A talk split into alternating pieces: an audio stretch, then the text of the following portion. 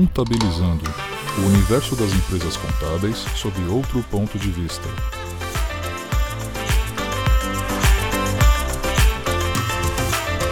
Bom dia, boa tarde, boa noite. Meu nome é Alex Nunes e este é o Contabilizando.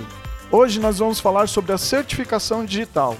E para isso a gente trouxe aqui uns especialistas, o Lucas. Olá, bom dia, boa tarde, boa noite. Não sei que horário você está nos ouvindo.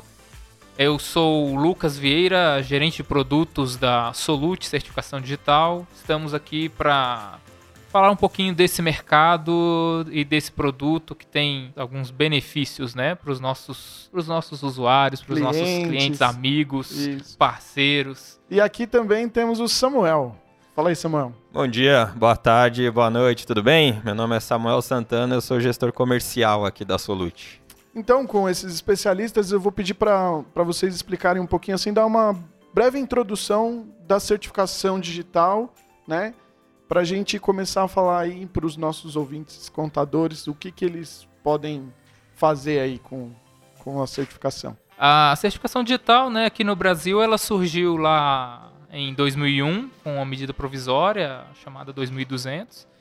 Ela instituiu a ICP Brasil e previu, né, é, que todas as, as autoridades certificadoras abaixo da ICP Brasil pudessem emitir certificados digitais a contribuintes, a pessoas físicas, né? E nesse âmbito ela tem validade jurídica para tudo que para tudo que faz e uh, não repúdio também. Essa palavra é muito importante na área da certificação digital, principalmente no âmbito da ICP Brasil, né?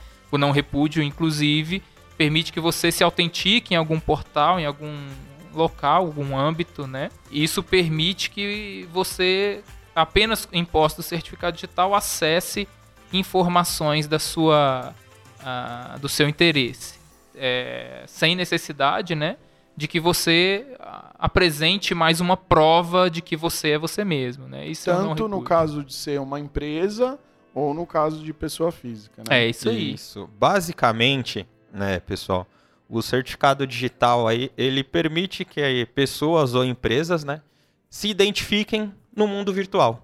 Sim. Tá. E como o governo está trabalhando em diversas plataformas, a Receita Federal e muitas outras, para ter mais menos burocracia, o certificado digital ele fica cada vez mais necessário, né? Então, praticamente empresa nenhuma hoje séria trabalha sem certificação digital. Só micro os MEIs, os né? MEIs, isso. Mas por enquanto, porque logo, logo para eles também vai, vai ser necessário. Né? É, eles estão entrando, entrando aí, né? O MEI está entrando aí na obrigatoriedade do do e-social, né, para poder transmitir algumas guias e recolhimentos Sim, e tal. Um funcionário. FGT, é isso aí, é isso aí, quando ele tem o funcionário, justamente. Então, é, é, é isso, o universo do, da, da, certificação digital foi feita para autenticar o indivíduo ou a empresa aí no meio eletrônico e que seja de forma segura, né? É inequívoca, né? Para que eu saiba sim. exatamente é. quem é que está se autenticando ali do outro lado. Ele garante aí a autenticidade, né? O sigilo, a validade jurídica, né?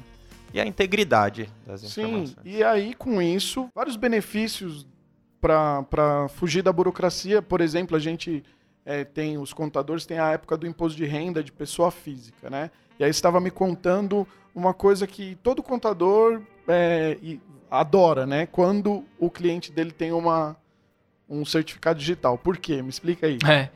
Quando ele já tem um certificado digital, né, facilita a vida para o contador, porque a Receita Federal ela já sabe quanto você deve.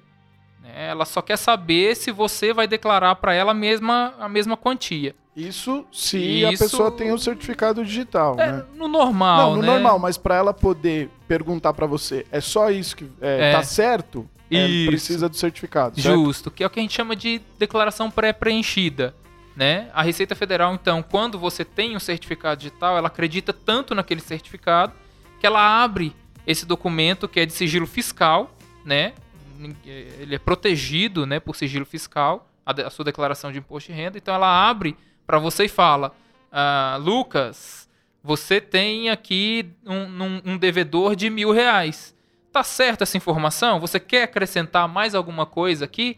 E aí você só dá o aceite lá e sua declaração de imposto de renda está Sim, transmitida. mas ah, é muito comum ainda as pessoas físicas, mesmo tendo a certificação digital, pedir para os contadores cuidarem disso, né? Porque Perfeitamente. é, mesmo o software ali mostrando tudo direitinho, é, não é uma coisa simples, né?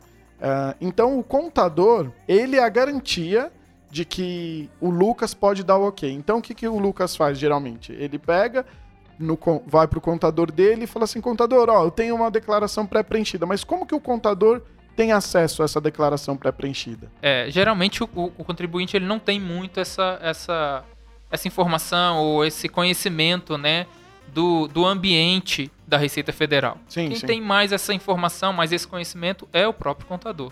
Então o contador ele pode receber uma procuração eletrônica do, do contribuinte e através da procuração eletrônica é, é, receber a declaração pré-preenchida da, da, da Receita Federal direto no portal ECAC, que é o portal da Receita, e, e a partir dali fazer a, a- a consulta e verificar com o contribuinte se aquelas informações estão corretas. e corretas. E aí a vida do contador, no caso, fica muito mais fácil, né? Porque coisas que o próprio contribuinte esquece de mencionar, a Receita já sabe, já falou, tá aqui, ó.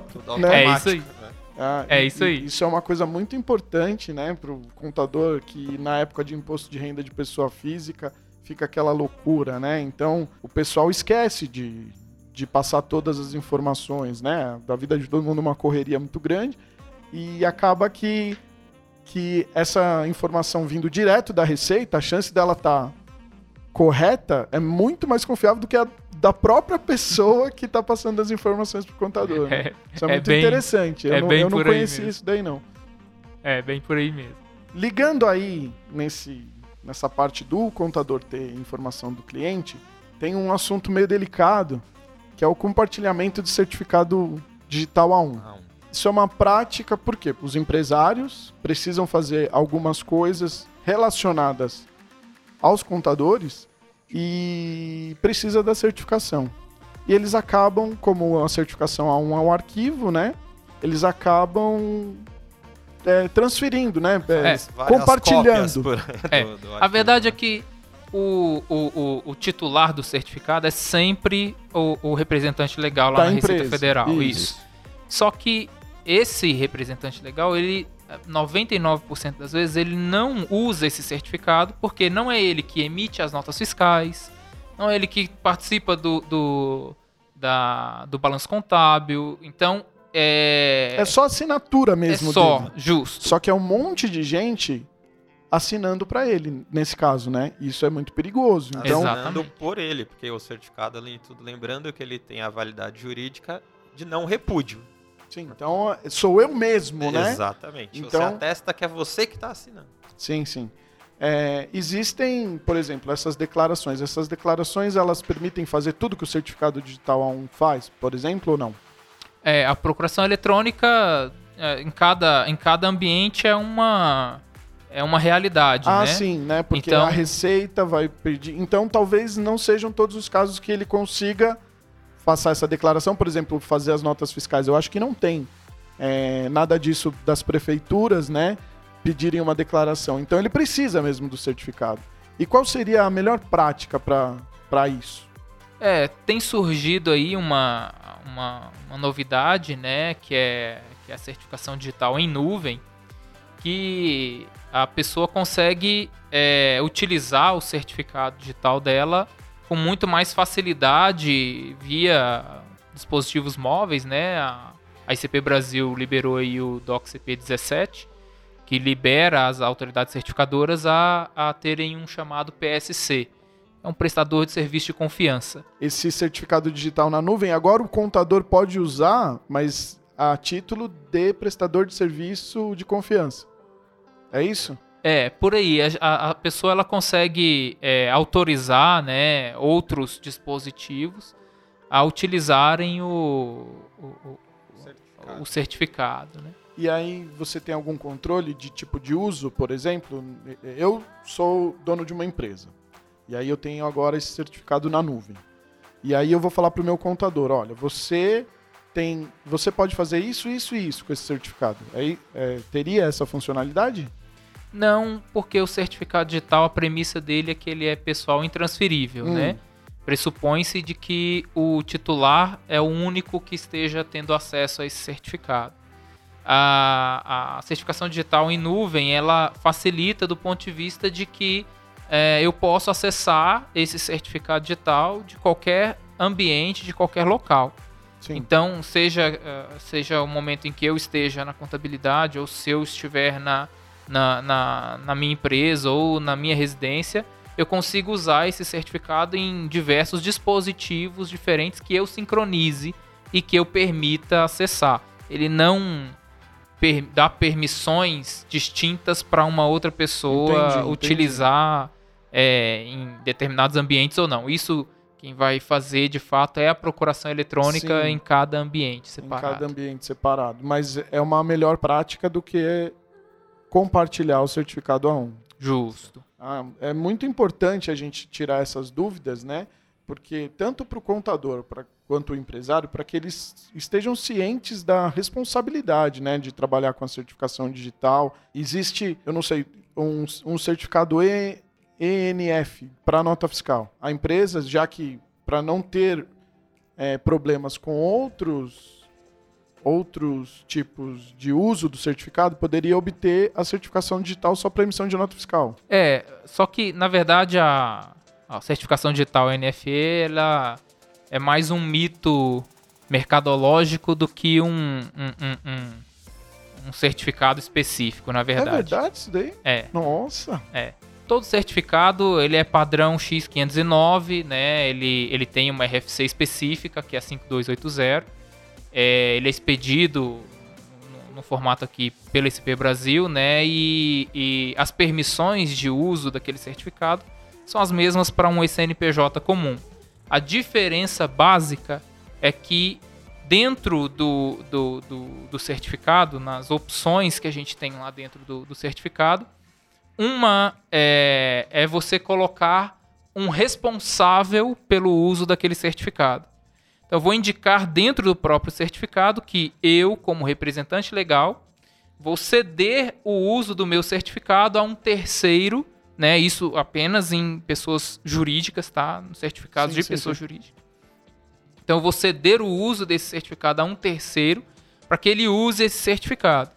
Se ele usar esse certificado para outros ambientes, o certificado vai funcionar da mesma maneira. A diferença é que, especificamente no portal ECAC da Receita Federal, a Receita Federal ela não permite, obviamente por conta de sigilo fiscal, né? Ela não permite o acesso àquelas informações para terceiros. Então ela Entendi. verifica dentro do certificado que existe um terceiro em posse daquele certificado, que é o que é, o que é chamado de NFE, é, e não dá o acesso para aquela pessoa.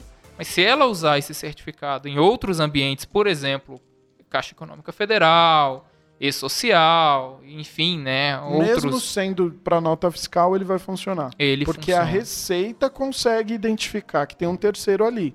Mas, por enquanto, esses, essas outras é, instituições ainda não conseguem. É uma questão sistêmica, né? Entendi. Foi na construção do código do, do, do- do programa lá da Receita, é que ela solicita a comparação do representante legal com o responsável pelo uso.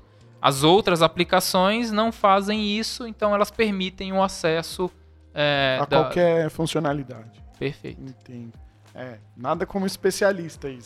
Porque você falou do mito, né? Então, às vezes, as, a- você lê o texto ali da certificação, você acha que um certificado de NFE só serve para aquilo. É o que a gente, eu pelo menos achava até hoje, né? É muito importante isso. A certificação digital, você falou da caixa, você falou né, dessa parte de até mesmo do do ECAC, né? Mas, por exemplo, tem uma série de funcionalidades a certificação digital, tanto para pessoa física quanto para jurídica, né? Sim. Você estava comentando agora há pouco que eu achei um- uma coisa muito interessante é, da transferência veicular. Eu sei que para os contadores é, é uma coisa. Não é o dia a dia do trabalho dele, mas se os contadores souberem disso, eles podem dar uma dica para o cliente, né? É, me É. explica direito essa parte da transferência veicular. aí. É, o, o Denatran, ele soltou uma portaria permitindo, né, que os Detrans estaduais, é, e na verdade até impondo prazo, né, da mesma maneira que foi com a CNH digital. A CNH digital, ela também pode ser solicitada é, via certificado digital, e agora você pode também fazer a transferência veicular usando o seu certificado, entrando lá no, no, no portal do, do Detran. Você ah, em posse do certificado, né, pode solicitar a transferência direta para um, uma outra pessoa sem necessitar ir até um cartório, né, é uma autenticação, ah, como a gente falou, né, prevê não repúdio. Então, uma vez usada aquela certificação lá, a pessoa, a- o órgão, né, na verdade, já pressupõe de que é ela mesma que está solicitando a transferência. Muito interessante isso. O Isso documento do carro também, o CRLV, ele também pode assinar digitalmente hoje. Nossa, interessante. E Isso teria algum custo nesse, ah, no, é no portal do Detran, né? É, não tem não custo. tem custo. Então, não tem burocracia, não precisa se locomover fisicamente É. e ainda também não tem custo. É muito bacana. É isso aí. A gente tem falado muito, né? Brasileiro como um todo, né? A gente gosta de reclamar muito, né? Sobre de, de burocracia, né? Então, a- o certificado digital ele basicamente veio para eliminar muito dessa burocracia para a gente poder fazer todo tudo que a gente faz fisicamente, apresentando identidade física, né? O certificado digital nada mais é do que uma identidade digital. Então, é eu apresentar minha identidade de forma digital a um órgão, a uma, a uma repartição pública ou privada, né, que seja, ah, ah, e me autenticar através desse certificado digital, dessa identidade digital, e aí fazer tudo que eu faria fisicamente, agora eu faço de forma digital, remotamente do conforto da minha casa. Sim, entendi. Mas, por exemplo, você falou dessa identidade digital. Não tá rolando por aí a parte da identidade digital mesmo que é, é, isso a gente tá falando da certificação digital, mas parece que vai existir um documento de identidade digital e ele pode ou não ter características da certificação digital. Não, é- não tá acontecendo isso? Sim, é um movimento que já tem um, um bom, um bom tempo, já, na verdade, alguns anos. É, que alguns órgãos, né? O governo federal tem, tem se empenhado em, em, em produzir isso né, para o cidadão, para que todo cidadão tenha sua identificação digital. Então, é, é, é, o, o número do, do- da, da identidade de registro, né, o RG ali, vai constar nessa, nessa identidade digital também. E a ideia é que todas as pessoas tenham condições de se identificar eletronicamente nesse mundo digital. O governo digital ele está se movimentando mesmo, né, crescendo em, em áreas diferentes, né, em esferas diferentes do governo, para que isso se torne realidade para todos os contribuintes. Então aí tem o ICN, né, que é a Identidade Civil Nacional, e a- a- que o projeto também já teve outros nomes também, né? O DIN, né? Que era o Documento de Identificação Nacional. Todo, toda essa movimentação está culminando agora numa, numa data provável aí para o segundo semestre desse ano, num possível piloto e aí algumas pessoas começarem a, a, a emitir essa, essa identificação, né? A, a identidade digital mais ou menos, provavelmente mais ou menos um, um- uma, é, um formato do que a gente viu acontecer com a CNH digital. Né? Agora com um formato digital da identidade também. E assim, para o futuro da certificação digital, o que, que você está vendo que, que pode vir aí fora a, essa a identidade digital? Mas eu tô falando agora da certificação digital como um todo. Ferramentas que vocês conheçam até, é, mesmo que, que já, já estejam presentes, né? É, a gente acredita muito que, que a certificação digital vá se expandir e todas as pessoas tenham ela, né? Em posse para para facilitar, para desburocratizar os, os processos. E o futuro nos reserva uma identidade móvel, né? Que eu possa me autenticar de onde eu quiser, né? Via aplicativo mobile e uh, plataformas que me permitam assinar contratos, transferir é, imóveis, uh, me autenticar documentos, tudo de forma digital e online com a minha identificação. Então, o futuro da, da, da certificação digital, da identificação digital, é que a gente consiga fazer tudo isso sem precisar sair de casa ou sem precisar, na verdade, burocratizar o processo, né? A garantia de não repúdio é justamente isso, né? É a garantia de que eu não preciso burocratizar o processo para identificar o, o, meu, o meu contribuinte. Né? Então a ideia é essa. Hoje mesmo, né, o Lucas e Alex, é, você pegar os últimos 10 anos aí de certificado digital do mercado, não teve grandes é, evoluções em ferramentas, né, para o contador, para o usuário. E hoje já tem algumas saindo além do futuro de, de nuvem, já tem, por exemplo, já tem formas de algo bem simples, mas que acontece muito, por exemplo, do usuário esquecer a senha.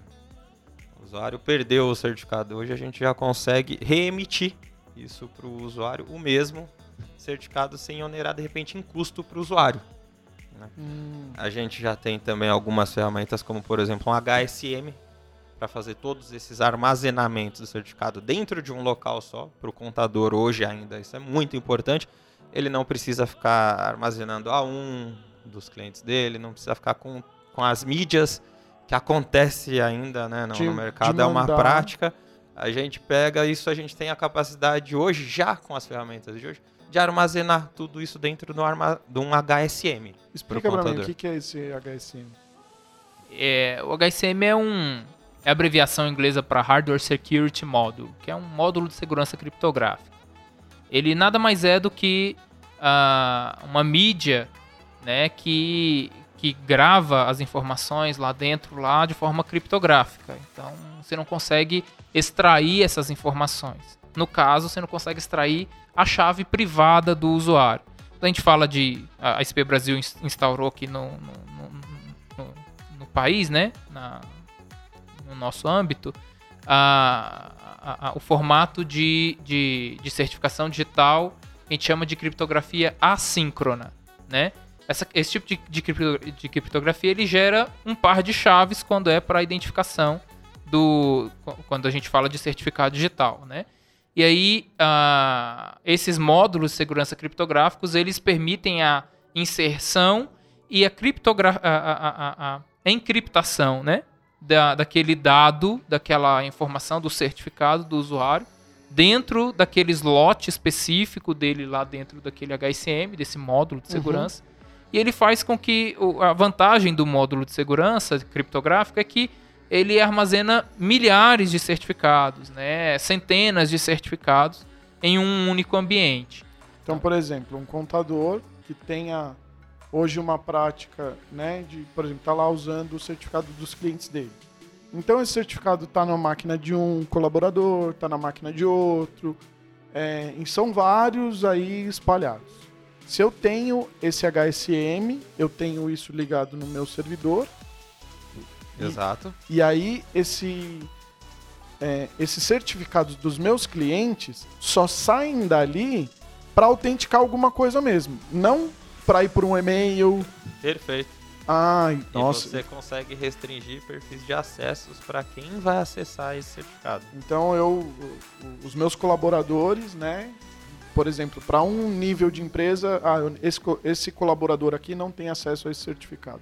Ah, entendo. Então eu posso fazer é, assim que eu tenho um cliente, né? E aí eu, eu tenho acesso ao certificado digital dele, eu já jogo nessa no HSM. HSM e dali ele só sai para autenticar alguma coisa. Ele não, eu não consigo, por exemplo, acessar o HSM para pegar um certificado. Não. não. Ah. E, e, o contador não, não vai precisar mais da senha do certificado desse cliente. De repente, hoje o cara que pega, pega as mídias, enfim, ele fica lá com uma planilha zona com 50 senhas de 50 certificados. Se perde uma senha dessa de um certificado do cliente, é um transtorno para ambas as partes e o cara ainda tem que emitir um novo. Ele não precisa mais disso. Sim, Não precisa porque É, ser ele tem um, um servidor de certificação que, que as informações só saem dali para serem usadas no ECAC, para emitir a nota fiscal. Perfeito.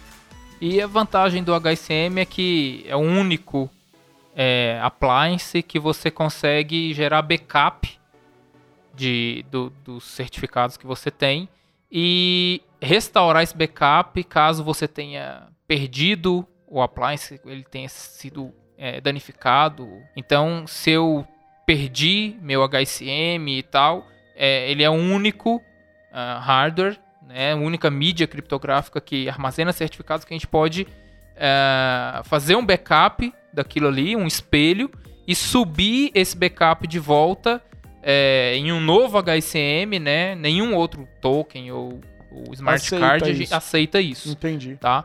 Ah, apenas o HSM você consegue fazer essa, essa configuração para gerar um backup espelho e depois gerar num novo HSM. O processo é seguro porque é, ele exige que o novo HSM seja gerado com a mesma chave de segurança do anterior. Então, somente quem tem a chave é o próprio usuário, Usuário, né? O, o dono daquele HSM lá da mídia criptográfica. Então, o usuário precisa ter essa chave, né? E a certificadora, no caso, vai ajudar ele a fazer esse backup. É, na verdade, a gente dá o manual para ele Ah, fazer, sim. né? É o... um- não é uma coisa, então. É, difícil. não, não é, é super tranquilo. É só é no clique do botão mesmo. Poxa, interessante, porque é, agiliza, né? Como você falou, não precisa mais das senhas, não preciso mais manter uma planilha, não preciso mandar um motoboy com meu certificado. Serve para todos os certificados A3, é, A1. ECPF. Sim, o, o- na verdade o HSM ele é o módulo de segurança máximo, né?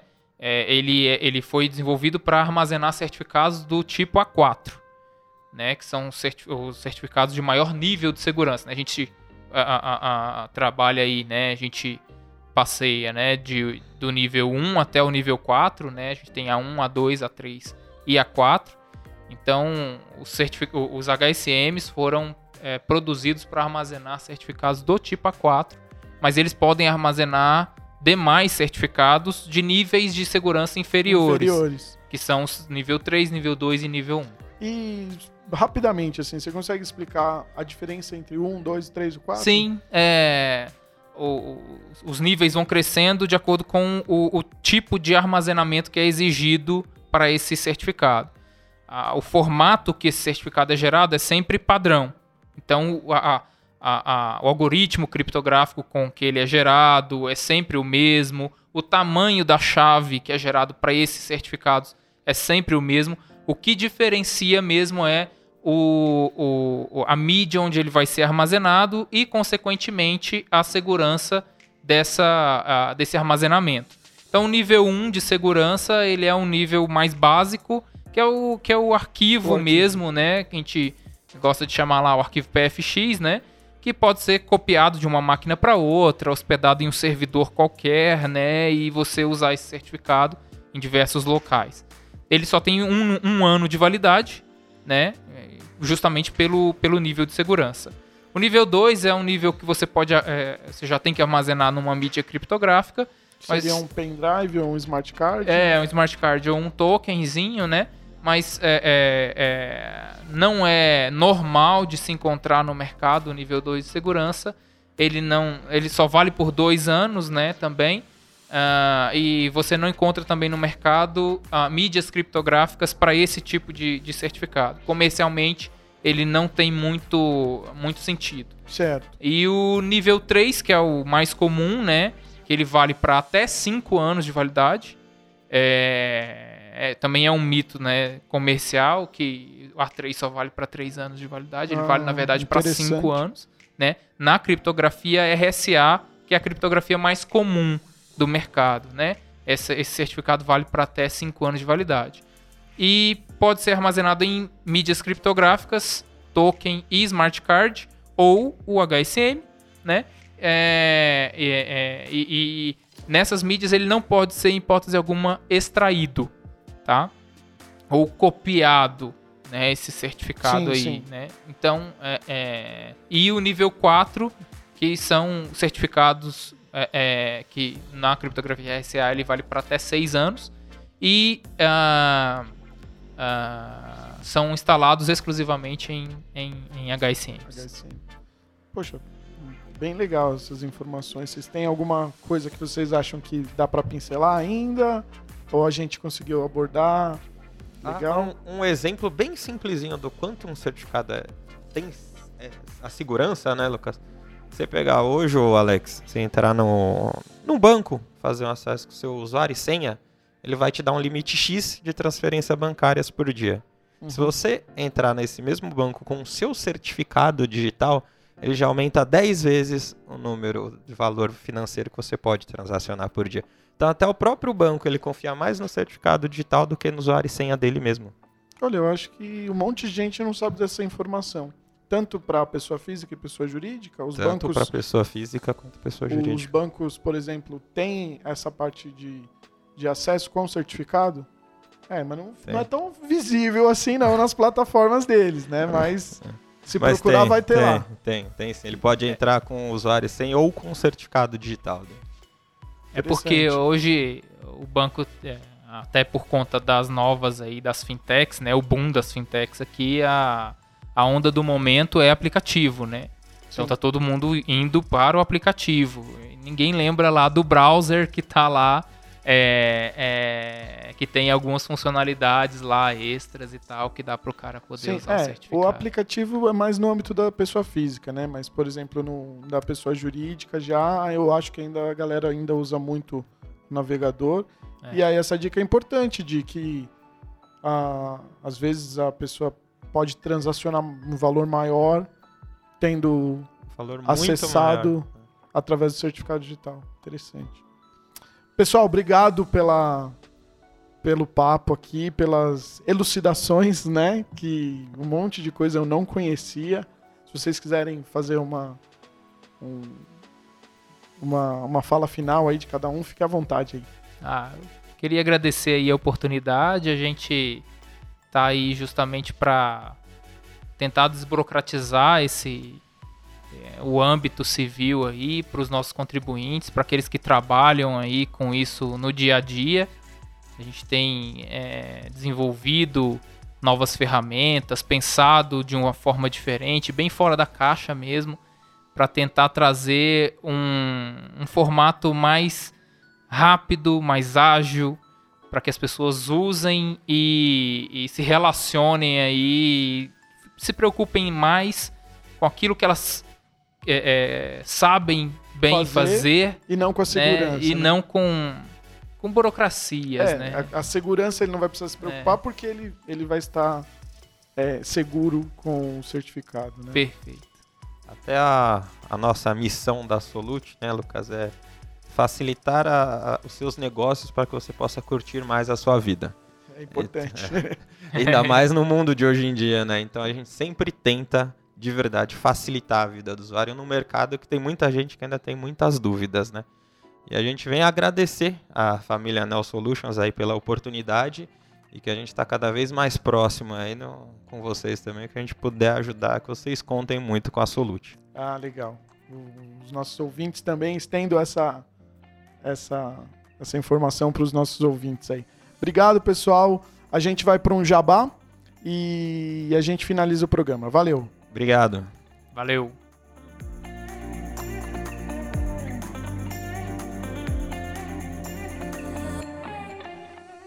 Como o tema do programa é a certificação digital, a gente aqui da Neo Solutions desenvolve um produto que envolve certificação digital e as procurações digitais que os contadores recebem dos clientes deles para facilitar muito a vida do contador.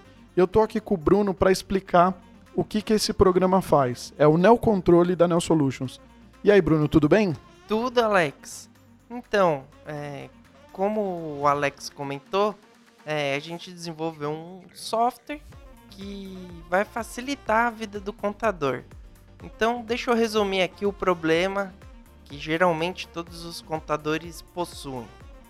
É o seguinte: é, geralmente, é, em um determinado período do mês, o contador reserva um tempo para consultar a situação fiscal do seu cliente, para saber se, se o cliente está com toda a situação fiscal em dia, né? Ou caso o cliente tenha esquecido de pagar algum imposto ou algo do gênero, ele já tomar uma atitude que alerte o seu cliente sobre um possível problema que ele vai vir a ter no futuro. Onde ele faz essa consulta? Bom, o contador faz essa consulta dentro do ECAC, da Receita Federal. Para ele fazer isso, ele precisa do certificado digital. Justamente, ele precisa do certificado digital e ele precisa também que o cliente tenha passado a procuração para ele. E geralmente os escritórios possuem uma planilha do Excel no qual ele vai verificando cliente por cliente, é, caso esteja tudo ok com, com a situação fiscal do cliente, ele apenas é, marca que, que aquele cliente está tudo ok e ele não precisa tomar nenhuma atitude quanto a isso. né? Então, manualmente, ele entra no ECAC, certo? Isso. O contador entra no ECAC e aí, em algum lugar, ele tem que procurar a situação fiscal desse cliente Justamente. e, e aí ele tem um relatório que ele baixa, o que, que é? É um relatório que ele baixa da situação fiscal, né? Caso não tenha nenhum problema nesse relatório, ele vai falar que não tem nenhum problema. Caso tenha algum problema, a Receita Federal vai indicar eh, se foi uma obrigação acessória que deixou de ser realizada, ou se foi algum imposto que não foi pago, né? É, esse tipo de situação que a Receita Federal consegue Passar para o cliente. passar para o cliente. Então, ele faz isso manualmente, cliente por cliente. Então, ele tem que ir lá toda vez. e, e ficar consultando esses clientes. E às vezes o site da Receita Federal ele pode estar sobrecarregado e demora pro pro colaborador do escritório conseguir consultar esses, esse- a situação fiscal desses clientes, né? Também tem um outro relatório que, que fica junto com a situa- junto com a situação fiscal, que é o relatório complementar da, da Previdência, né? Então, nesse mesmo local onde você tira a situação fiscal, você também consegue tirar esse relatório complementar da Previdência, que sai em outras. Outras páginas. Ele tem que navegar ali por Exato. dentro do ECAC para tirou um relatório, baixou o PDF da situação fiscal, é uma coisa. Depois ele volta para outra página. E tenta tirar o relatório da situação complementar, né? É, da Previdência Social. E lá na, nesse relatório é, pode, pode ser que indique que aquele cliente tem algum problema com alguma obri- obrigação, né? O imposto que seja referente à, à Previdência Social também. Certo. E o que, que o Neocontrole ajuda nessa situação aí? Bom, o neocontrole ele vai facilitar a situação do escritório de contabilidade na seguinte perspectiva, né?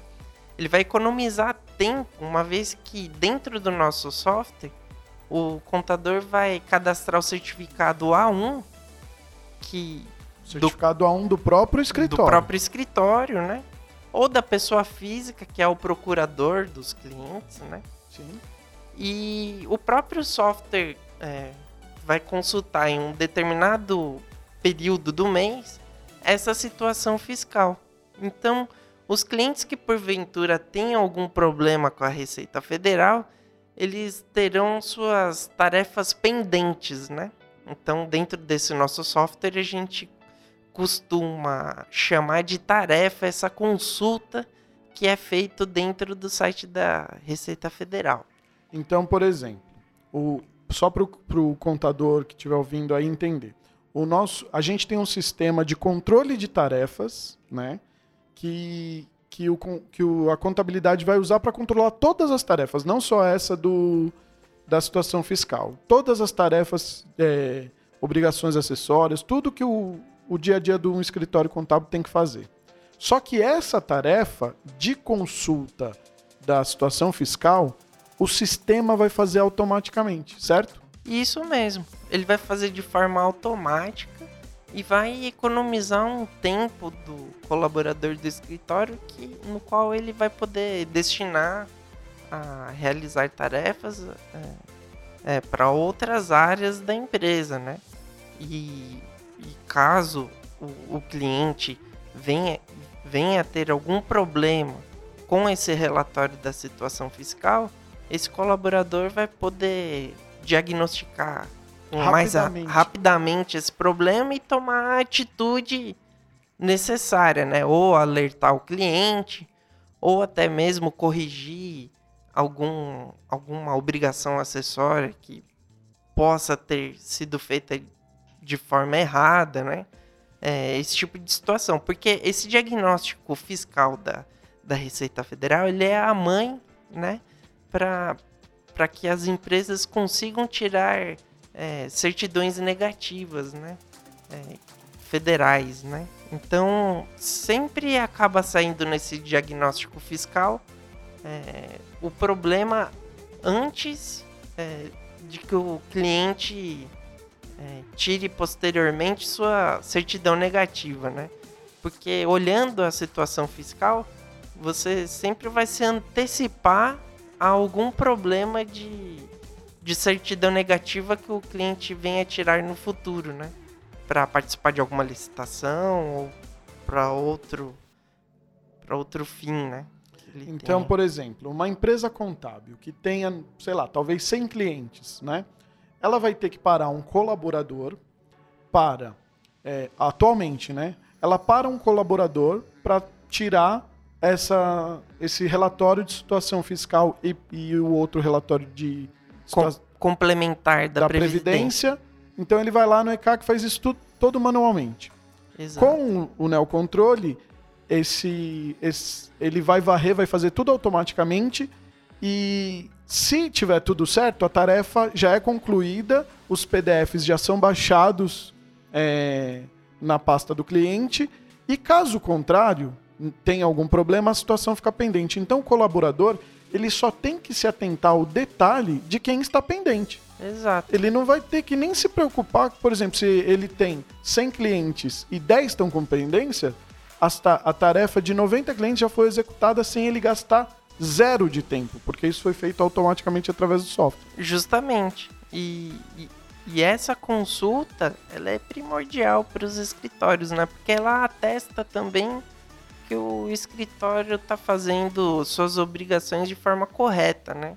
Então, a- além disso, é como se fosse um auditor é, das tarefas que são feitas dentro do escritório, né? Sim, o- os escritórios costumam fazer essa tarefa uma vez por mês, porque é um trabalho demorado.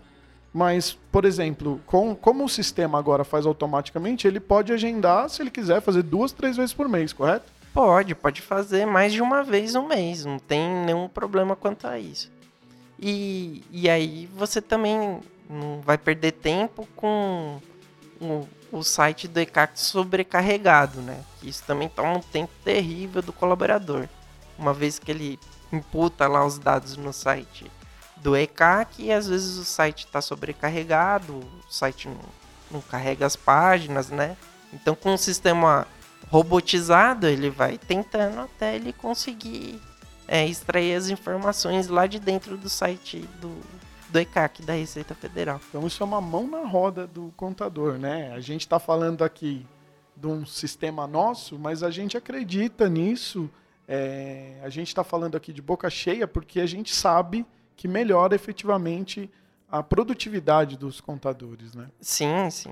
é, e e fo- fora que o sistema, conforme o, o Alex comentou, ele tem pode controlar outras tarefas que são Sim. corriqueiras O- dentro do escritório de contabilidade. O Neocontrole ele é um sistema de controle de tarefas que tem essa parte da robotização do, do- dos relatórios né, da Do situação ECAC. fiscal do ECAC, é, mas ele faz muitas, muitos outros controles, né? Isso. Mas aí não vamos ficar falando aqui do software inteiro, porque esse programa aqui, ele é do tema certificação digital, e como isso tem a ver, a gente achou por bom trazer aqui, né? Porque com o certificado digital do escritório contábil e as procurações dos clientes deles, as procurações digitais, que também só foram possíveis serem feitas com o certificado digital do cliente. Então, o cliente, para poder fazer essa procuração digital, ele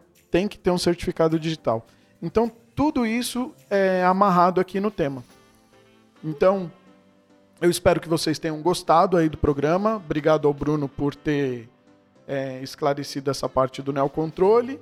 Eu também agradeço ao Samuel e ao Lucas, né, que já foram aqui, eles já deram o tchau deles. E encerramos aqui mais um Contabilizando. Tchau, tchau, pessoal. Tchau, tchau. Este programa é um oferecimento Neo Solutions.